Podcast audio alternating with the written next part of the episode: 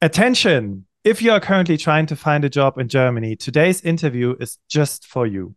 My guest and I will be talking about common mistakes job seekers do when targeting Germany, and you will learn five strategies for finding a job in Germany. I'm so excited that she took the time to be here today. So please welcome Jessica Schüller, the number one Germany career coach. Hi, Jessica. Hello, and thank you so much for having me as a guest on the show today.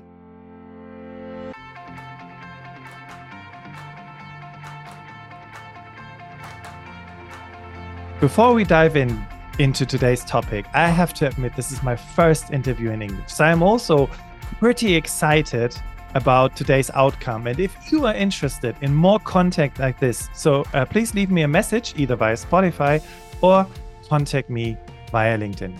Okay, let's get started, Jessica. Are you ready? I'm ready. Let's start. All right. So, you work with international job seekers who are targeting Germany. What are some of the common mistakes you see um, when they begin looking for a job in Germany?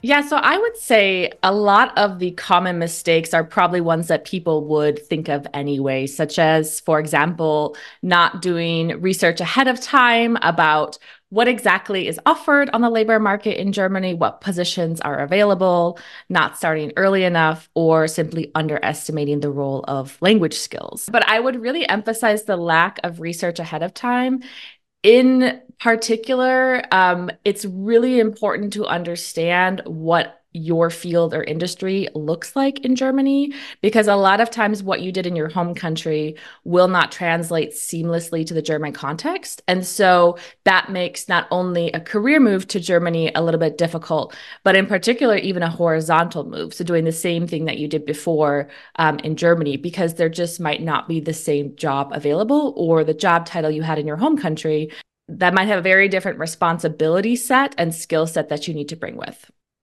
So, Jessica, you just said that sometimes there's a, a, a, job or a job title you have in your home country, and it's it sounds or the name is almost the same in Germany, but you just said you have to be careful because most of the time it's not the same thing. Do you have an example for this? Yeah, I actually have a few examples. I think some positions are relatively universal. So if we think about work in IT, the position title is normally descriptive of the work that you're going to be doing. So there's quite a bit of a match there normally. But when it comes to roles that are, you know, project assistant, project manager, or in German, we have the position title Referent, which can literally mean anything. Um, as you know, we have to really look at what the actual skill set qualifications and responsibilities will look like in order to understand if there's a match. And so one of the examples that I oftentimes give in the workshops that I teach is from my own experience. So, I am, in addition to doing Germany career coaching, a higher education researcher. And when I was starting out and thinking about building or launching my career in Germany, I had to do a lot of research around what exactly are the jobs in higher higher education in Germany because in the US we have a higher education system with 4000 universities. In Germany there's about 400 so there's a size difference there but there's also a very different um, funding structure in both countries that impacts which employment opportunities are available so in the US you can have an entire career in residence life right so running residence halls campus community building that type of thing in Germany, that's not really a thing, right? Because we don't have huge residence halls on every single university campus. And so that's where when someone comes to me and I've had this happen and they'll they'll bring some type of background, like for example, residence hall director with them, um, it can be really difficult to transfer that experience to the German context. And I say difficult because it's not always impossible, right? There are, for example, residence hall jobs, to stick with that example, at American branch campuses or at brand ca- campuses in general in Germany. But we then need to get a little bit more creative with our search. So just mm-hmm. looking ahead of time and seeing is there a position match or mismatch between what I'm doing in my home country and what I'm doing in Germany? Even just starting with that can be really helpful in structuring your search. And what I can also understand, or what I can also see, is maybe there are some transferable experiences or skills that could be interesting for the for a different job in Germany, for example. Absolutely. Um, so when you said um, in our last meeting, you said you've worked with thousands of people and coached them to landing a job in Germany. So, if there was one piece of advice you would give to someone interested in finding a job in Germany, what would it be? Based off of what I just said, I would say the number one thing I see and that I would recommend is that people spend more time upfront focusing on understanding what I refer to as kind of the lay of the land, or rather the landscape of what are the employer options, who are the biggest players in your field, what are all of the job titles in your in your area of work, and then even more importantly, what are some of the kind of politics around different roles? Um, who is hiring for what? So, tracking your field ahead of time is really important. So, if you have someone who is thinking about Germany as an option for their next career move and they're currently living abroad, taking six to nine months to really just research and spend some time on that, do some networking to also hear from people who are actually in Germany in your field is super important. And students who are currently in Germany can do the exact same thing. I found that when people put in that time, whether they're you know currently in Germany or not, they are able to not only make um, better decisions around which organizations and positions make sense for them, but they also have much more success more quickly with their job search. Um, you know, when I'm listening to you, I'm thinking, well, actually it doesn't depend whether i'm from abroad or as you said if i'm already mm-hmm. living in germany because putting so much time into research to understand the labor market to as you say get get an understanding of the lay of the land is actually uh, interesting and and important for anyone who's looking for a job isn't it i would agree with that absolutely yeah. I think it is a little bit more uh, something that needs to be emphasized with international job searches because when we look in our own countries, we tend to like already have some type of idea of like what are the biggest organizations or who are kind of the umbrella associations in our field, etc. And sometimes then when we go to do that international job search, there's such a focus on which jobs are available and how do I apply. And so I just would like to encourage people to step back for a second and do that necessary groundwork before you jump into, you know, building out your resume, for example. Great. So, ladies and gents, if you've listened until here, thank you for trusting Jessica because you don't really know anything about her except that she's worked with thousands of people. So, Jessica, let's just quickly talk about you. Um, when I when when I look at your LinkedIn profile, and I scroll right down to the bottom. It looks like the first job you did was anything having to, having to do with career coaching. Why was this your passion right from the start? Yes, I would say that I did have some work study positions that were not related to career coaching that don't or no longer feature on my LinkedIn profile. Ah. yes. um, and if you're in my LinkedIn workshop ever, you'll find out why I do that.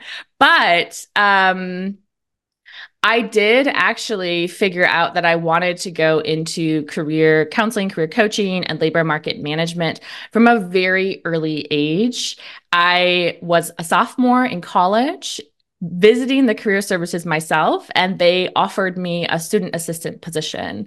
And honestly, the rest is kind of history. After I worked in career services in the US, I also did internships at a workforce center in the US and the German Federal Employment Agency um, in Germany. And so I was getting experience from different angles in both countries. And then when I got my first job in Germany, it actually was not related to career services. It was related to international PhD student and scholar advising. And that morphed into a project management role in career services. My hmm. passion has always been in that space, like I said, from a very young age. And now the vast majority of my experience is also, also in that area. That sounds so interesting because, you know, um, when I when I think about my clients and people who've been working now for 10, 15 years in a company and they come to me and they want some orientation, it's like when I ask them, why did you do, do your first job? It was, yeah, lack of lack of experience. Um, there was something free. Um, mm. I didn't really know what to do after my university degree. And then there's you, someone who has a who kind of really knew from from the beginning um, that she wants to dive into this topic and really follow up her career on this topic on career coaching. So maybe from a from a different angle. So what is it that that career coaching gives you? Why why why do you get up in the morning, for example? yeah, and I would just add, I think you know the questions that I am trying to help people with in my work is really what fascinates and motivates me and has from a very long long from a very young age. And that's because i always wondered when i was in germany like how do people make it here? How do they make this career work? Would this even be possible for me? Because i went to germany as a 16 year old and um, that was something that really has just stayed with me as kind of a fascination point i will say Career coaching to me is a craft. It's like a trade. You have to have a certain skill set that you bring with, and every single person that you work with is different. And I really enjoy that challenge, especially when I'm working with complicated international job searches or career moves because it is different every single time. But I still have a real skill set, um, whether that's you know career theories different types of career development techniques, etc., that I can offer up to my clients as tried and tested tools that push them forward and move them to where they want to go. Great. And we're going to hear some more about this later. So you said right at the beginning, guys, language. And I mean, Germany, in comparison, is such a small country. Okay, with Germany, uh, Austria, and Switzerland, maybe a bit bigger, but What's your take on the importance of learning or knowing German to find a job in Germany? So, I think knowing German is not only key to a career start in the country, but I think it's incredibly important for career progression. So, regardless of if you are looking for your first job or your second job or you're trying to move up, in the vast majority of cases, language skills will play a role. And that's because if you want to move up and take on more responsibility, be a manager of some sorts, I guess, if you will, you have to um, know certain legal implications of the work that you're doing. You have to be able to manage finances which might mean some type of understanding of you know taxes or whatever it may be. And then depending on the work that you do you may be working with german clientele and or german business partners right? That's naturally part of the the context. And so yes it is possible to find a job in Germany knowing just English, but your search is going to be much harder in the vast majority of cases. Of course, there are exceptions. I'm sure you also know this too, especially in areas where um, IT skills are needed or there are simply huge labor market shortages. Employers tend to be a bit more flexible. Mm-hmm. But a lot of the people I work with are marketing and communications managers or you know something they studied something with social sciences and they want to work in uh, something related to social and cultural management. Uh, something along those lines you're gonna need german for. And i know i know bastian you know this too it's an unpopular thing to say right? Um, you can throw a rock and, and hit someone who will say oh english is fine. That's just not my opinion because that's not really the reality that I've seen in the work that I've done. But also, I think it's really important that we are aware of the fact and we are communicating to internationals that Germany is not an English speaking country. This is yeah. a German speaking country. And we just have to also be aware of that in our job searches. I think, uh, well, I cannot get the quote right but I think it was Mark Twain who said something like German is so complicated, it's going to be a dead language like Latin, and nobody's going to speak it. He definitely so, had issues with the German language. Yeah, he, he, did. He did absolutely. Okay, um, so if I'm listening here and I'm, I would like to start trying to find a job in Germany. Um, how long would it take? I love this question. It's one of my favorites. I thought so. um, it's one of those that I try to get a little bit creative around answering because, of course, the the real answer to this question is it depends. But everyone hates that answer, and I do too. So if you are going to be looking for an internship or a working student job if you're currently a student in the country you should plan you know 3 to 6 months in advance looking for such a role if you're looking in the country, maybe you're on a job seekers visa or similar, maybe you just um, want to change jobs, six to nine months. And if you're looking from outside of Germany, nine to 12 months, and actually probably even longer, especially if you need to upskill or if you need to um, refresh your German language skills. For most people, though, I would say a six to nine month search period is about what I'm seeing right now. But Bastian, you know this too, like it will change depending on what is the health of the economy, what hiring season it is, and then of course, what is that person bringing with for an applicant profile and does it match or correspond with what employers need right now? Mm-hmm. Absolutely. And fun fact even if you are not from abroad, even if you are a German speaking citizen, doesn't matter. A career change can take up to six to nine months if you want to work in a different role or move up the ladder, for example. Okay, so now I know how long it takes. Mm, how many applications should I send? Should I send, I don't know, five applications on a weekly basis? And please don't give me, it depends. um, no, so also for this, what I recommend, I have a very specific um, way of going about this that tends to work for people. So the first thing here is you should not be asking how many applications, but how good are your applications. So you really want to focus on quality over quantity. I have seen, I've had some people come to me, and I'm thinking of one case in particular. And this person was just having a hard time. They had applied for, I think, 30 or 40 jobs, no callbacks we were able to switch up her strategy a little bit and also in particular make sure her application documents were fit for the german labor market.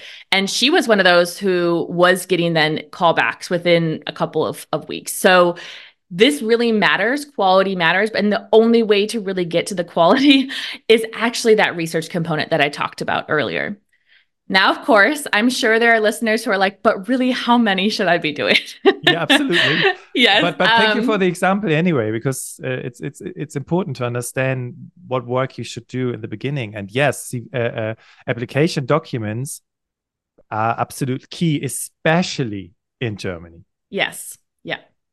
Well, and I would just add on to that. I think that last point you mentioned is super important because we see a lot in the interwebs about AI and ChatGPT. And I've also seen in my, my coaching practice in the last couple of months a lot of ChatGPT generated cover letters. And I'm sure you've seen this too. You can tell right away. And this is just not going to fly with a German employer. Um, so paying attention to that. If you've done your research and you've developed high quality kind of baseline application materials, especially like kind of a resume that you can reuse, then focusing in on one to two applications per day, if you're doing a full time job search, would be realistic from my perspective. Now, of course, there's ways you can up that number. So I do have clients also work with LinkedIn Easy Apply, which used to not be super helpful, but I am seeing that change a little bit, that that's actually um, a good avenue right now. So mm-hmm one to two a day, I would say is probably realistic if you are actually doing the research and focusing on the quality of the application. And especially for those of you who are going to be applying in German, that also involves the Vier Augen Prinzip, which means you're showing your application to um, other people so that they are also checking it as well for you. What I've also realized in the last couple of months when I worked with um, people from abroad or even people who are already here and they don't speak German so well is that most of the job search is done via LinkedIn. And you just said it's a, mm. it's a hmm. good it's a good idea. Of course, yeah, use LinkedIn definitely because it's in your language and everything. But what kind of job boards would you recommend to job searchers apart from LinkedIn? Mm-hmm. Yeah, that's a really good point that you bring up. That there's very much so um, a focus on LinkedIn, which when you focus, you limit. And sometimes you want to limit, but in this case, especially when you're starting out, that's not necessarily a great thing to do. So I still love working with Xing and the Xing job boards. And I do recommend that to all of my clients because there are a lot of small and medium sized enterprises in Germany that are definitely still posting their job opportunities on Xing.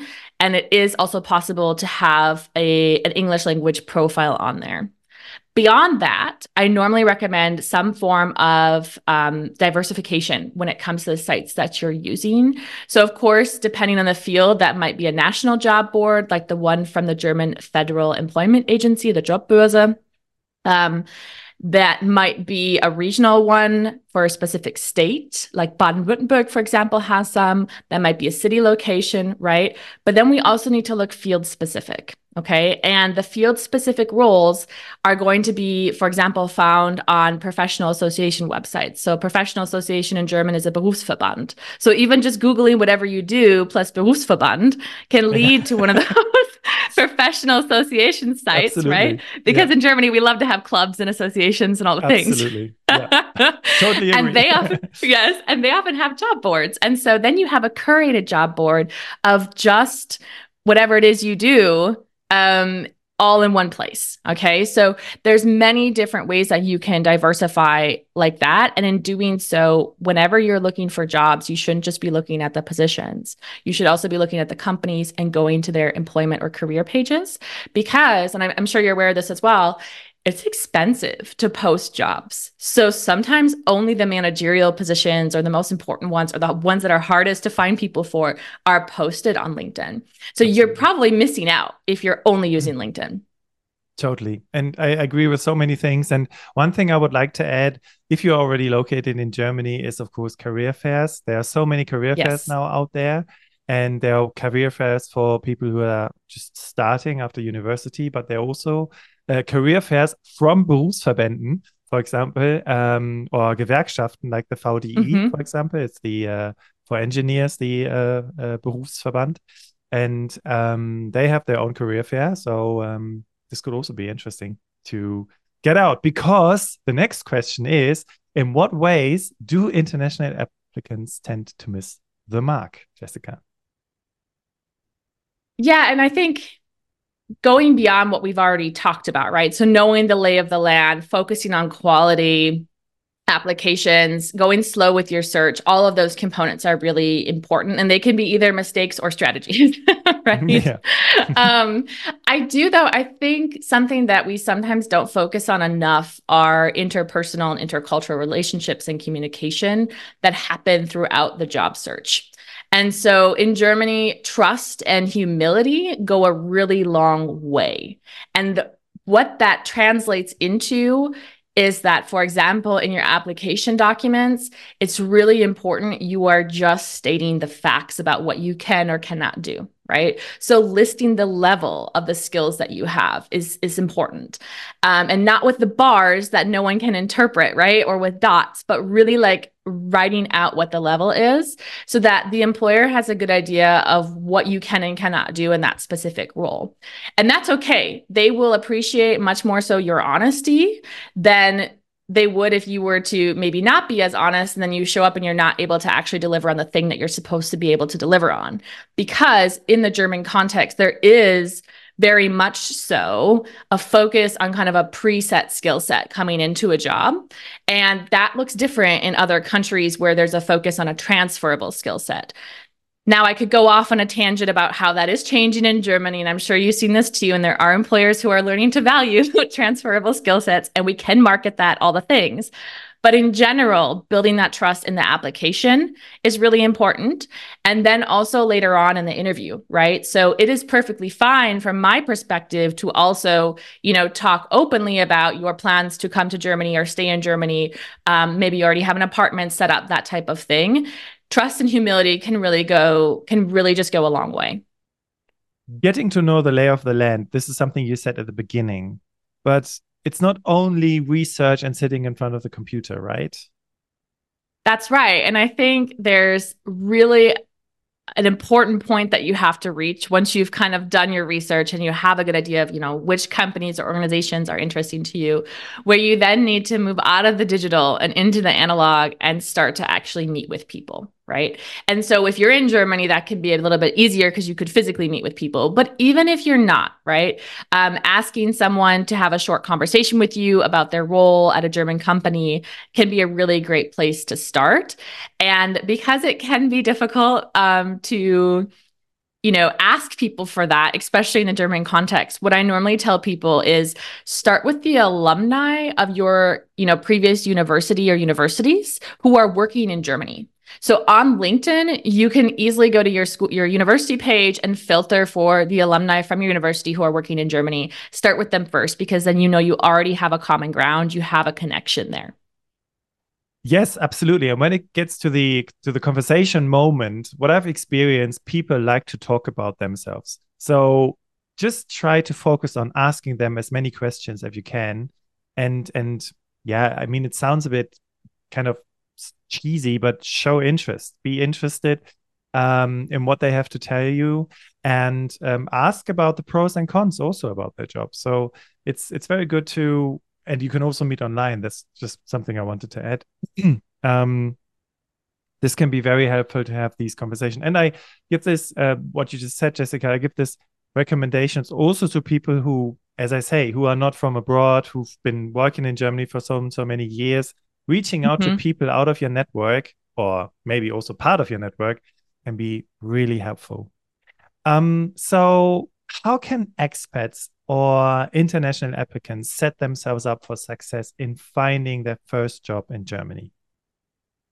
So, beyond what we've already touched on and discussed, I would say another big kind of bucket of things to think about would be entry avenues. So, entry avenues are kind of ways into the German labor market. Many people think, you know, the, think of the education to employment avenues. So you come in Germany and you study, and then you get an 18 month um, visa to look for a job. That's an example of an entry avenue. There's also the job seekers visa, right? Um, but depending on your personal situation, there might be, for example, if you're currently a student abroad, there might be an opportunity for you to do an internship over the summer in Germany. And that could be, like it was in my case, for example, what leads to a job opportunity. If you are a working professional currently, you know, living abroad, not in Germany, there might be different volunteering opportunities for you for example with professional associations that will only take a couple hours of your week but will connect you to professionals in your field right? And get you kind of related to the german context and what's happening there in your specific area of work. So thinking about the different entry avenues and i do have a list of these on my website as well if there's over 12 of them is really key because there might be things there that you don't realize are actually you know, really excellent options for you. I like this picture of an entry avenue. It's like a mm-hmm. like a like so many doors you can open and that makes it yes. easy for you. Perfect. Um, Jessica, there was so much helpful information in this interview so far. And before we do the recap, I can imagine so many people who are listening at the moment, they think, okay, where can I get more from Jessica? Where can I listen to Jessica, for example? And that was actually the the buzzword because you are the host of the podcast Inside Deutschland, Your Guide to Careers in Germany. Um, so tell us a little bit more about this podcast, please. Yeah, absolutely. So I am the host of the podcast Inside Deutschland, Your Guide to Careers in Germany, which is a podcast by the Alumni Portal Deutschland. And in the podcast this season, we're focusing on going from thinking about, you know, do I want to consider Germany for my career? What are kind of the regulations around that? All the way to topics such as you know, what do I do around topics related to diversity, equity, and inclusion at the workplace in Germany? What does that look like? Okay. So we're covering kind of the introduction basically to working in Germany this season. And every single episode features both an expert from that specific topic area, as well as an alumna or alum who has kind of you know, quote unquote, made it in Germany, especially in relation to that specific topic. So definitely check that out. Um, Inside Deutschland, your guide to careers in Germany on Apple Podcasts, Spotify, same as where you'll find Bastian's podcast as well. And if listeners are interested in connecting with me, they can do so on germanycareercoach.com. There's tons of resources for free available there, including, for example, the list of entry avenues.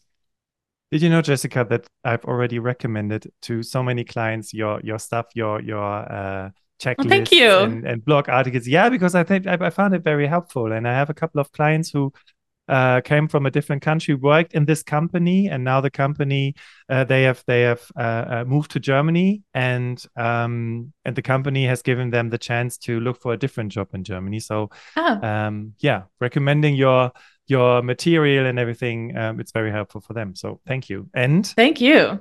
Dear listener, you will find all this information in the description to this episode. So, okay, as promised, let's do the recap and let's um, summarize this to, let's say, five strategies. So, what what are the five strategies, Jessica? Yes. Um, so I love lists and I love summarizing. So let's break this down into five kind of different areas that listeners can focus on. The first would be simplify. So remember back to the beginning of the conversation, reducing the amount of transitioning you plan to do by thinking about, okay, you're already making a geographical change to Germany. Let's not change your field or the position level. Think about horizontal moves if you're coming from abroad. But then, importantly, and this is connected to simplifying research, doing your research around what is the lay of the land, right? What are the organizations, the companies, the positions in your specific field in Germany? And how does that match or mismatch what you've been doing in your home country? Then strategize your application strategy, right? So this is where we want to have you focusing on quality over quantity and work with a career coach who knows German. And I think this is really important, Bastian, and you'll probably agree with me on this. It's really important to have someone who is linguistically and culturally very familiar with Germany and applying in Germany because you cannot just translate, you know, things you see online about uh, Anglo-American applications to the German context. So make sure you have totally a real yeah, a real application strategy in place. Engage would be my next steps, the fourth one. So, this is where you want to make sure that once you've done kind of your lay of the land research and you're strategizing your applications, that you're also engaging, you're talking to people, you are starting to really reach out and get to know real life human beings and not just sitting behind a screen. And the fifth stage would be to acquire. And I know this is going to be the hardest stage, hmm. but acquiring German language skills is important. So while some of you are going to be looking for work in English, and that's perfectly fine, especially if you're starting out, start learning German early and start, you know, kind of making those short, you know, increments, a thing that you do every morning when you drink your coffee or whatever it is, so that you are continuously making progress if you plan to start or grow your career in Germany, the effort you put into learning German will pay dividends later on. So, just to recap our five strategies simplify, research, strategize, engage, and acquire. Guys, I don't know what you think, but I think that was so helpful. Also, to understand, as you say, the lay of the land, Jessica, was really great. And also how you can do the research and I like that you that you also explained how long it takes and and how many applications I should send. And yeah, and that was so helpful. So first of all, thank you very much for your time today to uh, for, for this interview. And as I said at the beginning, if you think this was helpful and you want more interviews in English language, just leave me a message on LinkedIn and I will see what I can do. And now I would just like to say thank you. Thank you for listening today. And as usually in the German language um, podcast episodes, the guest always has the famous last words. So I'm saying goodbye and I'm giving the microphone to Jessica Schüller. Thank you. Thank you, Bastian, again for inviting me. And I would say my last words for everyone is while there are a lot of challenges, and it might seem like that at first, there's also so many options and opportunities in Germany. I like to say that Germany is a career candy shop, and I really believe that for the people who are willing to strategize and do a lot of the things that we talked about today. You've got this, start early, and good luck.